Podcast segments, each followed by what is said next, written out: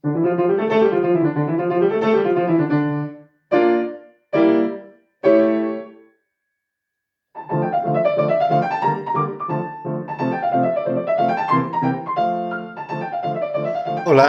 bienvenidas y bienvenidos a mi programa Cuatro Letras con Angelo. Hoy os voy a presentar un gracioso cuento de Giovannino Guareschi. Debéis saber que Guareschi era un hombre fuerte, corpulento y con enormes bigotes, de esto que bien podrían practicar la lucha greco-romana. Él mismo bromeaba sobre su nombre Giovannino, Sería Juanito en español. Era un escritor satírico, quizá su obra más conocida es Don Pepone y Don Camillo. Periodista y escritor, redactó cuentos para diferentes revistas y periódicos.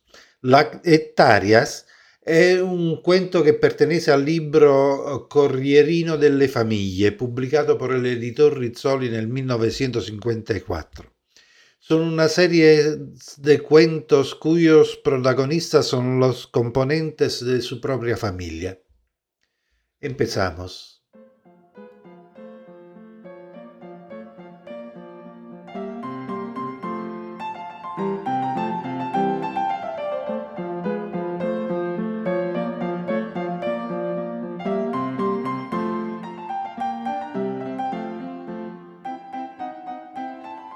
La hectárea de Giovannino Guareschi.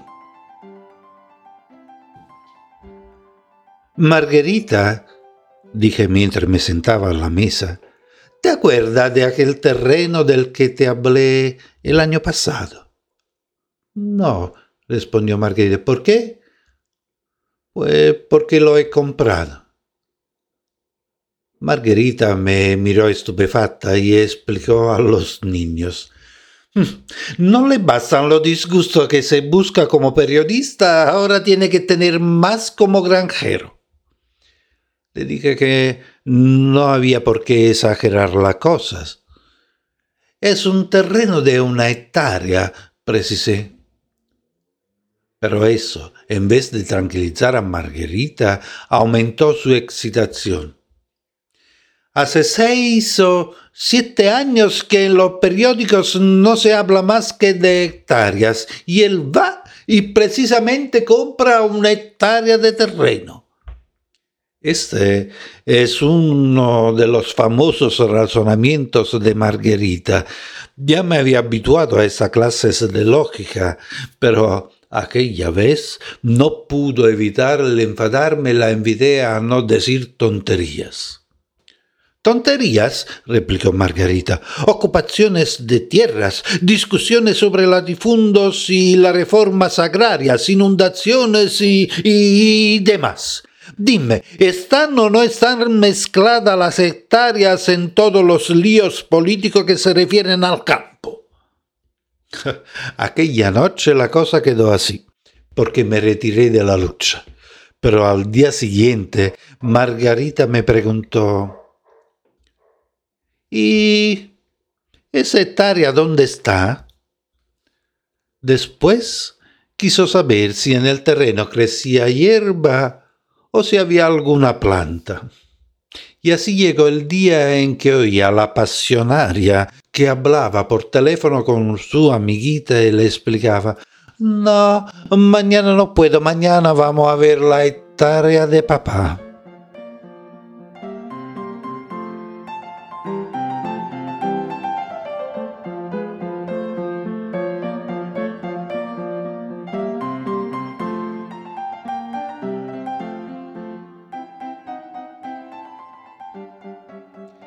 Nos detuvimos en el restaurante del pueblo y nos sentamos en la mesa para comer algo. En la estancia contigua a aquella en la que nos hallábamos había gente que bebía y charlaba. Entró un recién llegado y dijo Oigan, parece ser que ha venido el que compró el pequeño terreno del cruce. ¿Y qué pinta tiene? preguntó alguien. No lo he visto, pero tal como están las cosas, solo puede tener pinta de estúpido. Ya añadió un tercero, si ha pagado por ese terreno del tamaño de un pañuelo más del doble de lo que vale, a la fuerza tiene que ser un estúpido. Intervino un viejo. No, no, todo lo más, un pobre desgraciado. ¿Quién sabe cómo lo habrán pescado? Si uno no entiende de estas cosas, es mejor que se quede en casa y se dedique a lo suyo, respondió el de antes. Para mí es un estúpido. Naturalmente, saltó otro, será uno de esos macacos de la ciudad que, en cuanto hacen una excursión al campo, les da por la manía del aire puro, la vida sencilla y otras imbecilidades. Entonces compran un pedazo de tierra y después lo venden por la mitad de lo que pagaron. Rieron y después uno dijo, Menuda mercancía. A lo mejor en la ciudad, para ir a retrete, tienen que salir fuera del barrio, porque en lo suyo no lo hay. Y después, cuando vienen al campo, empiezan enseguida a decir que sin termo y sin baño con agua caliente y fría no pueden vivir. En la ciudad llevan la vida más tonta y retirada posible y cuando están aquí se le dan de grandes señores, toman el té en el jardín y si asoman la nariz por la taberna se la dan de demócratas y pagan la bebida todos y juegan a los bolos con los campesinos ha puesto el cuello a que eso que han comprado el terreno del cruce se construya una casita con baño y termosifón y un jardín con sombrilla para tomar el té. Sí, tiene razón, verá cómo edifican una casa.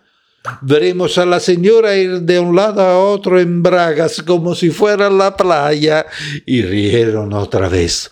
Después uno comenzó de nuevo. Desgraciado, son los horteras de siempre de la ciudad. Eso que en cuanto tienen un huerto se creen propietarios y vienen en automóviles llenos de amigos de la ciudad para ver un campo de tréboles. Los que nos vamos a reír si hace la casa, exclamó un jovencito. El que ha sido capaz de pagar tanto dinero por ese terreno debe ser de esos que aquí, a cuatro pasos del Po, construyen unos salés al estilo suizo. Sí, ya conozco a esta gente. Construyen la casa, después de vez en cuando aparecen de improviso y... Eh, por favor, trasládame esta puerta un poco más para allá.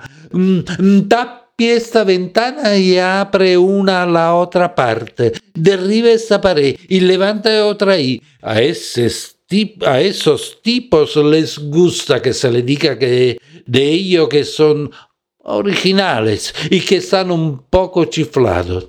Después, cuando llega la hora de pagar, se dan cuenta de lo que vale todo eso. E intervino el viejo. Al fin y al cabo, el comprador tiene razón. Si tiene dinero, puede gastárselo como mejor le parezca. ¿Dinero? ¿Qué dinero quieres que tenga? Si fuera un verdadero señor no vendría aquí a construir una casa. Ni habría comprado un terreno que no llega siquiera a una hectárea. Ese debe de ser un tipo de medio pelo.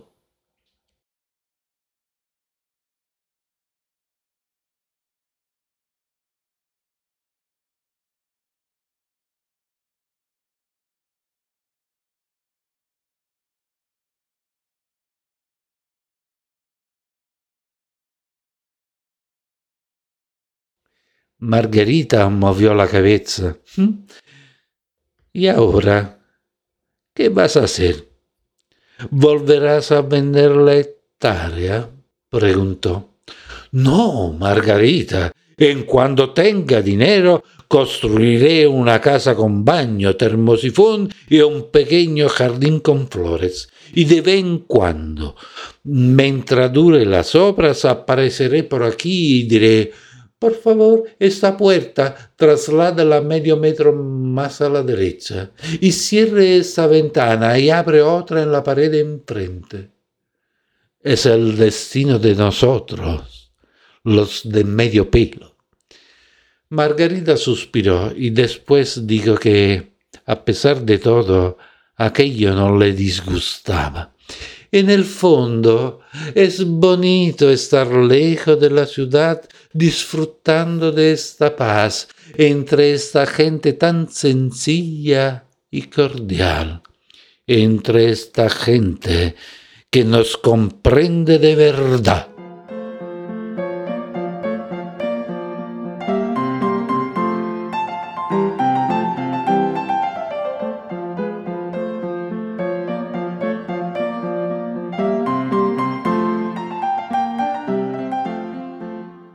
Pues hemos llegado al final de este episodio. Espero que este gracioso cuento os haya gustado.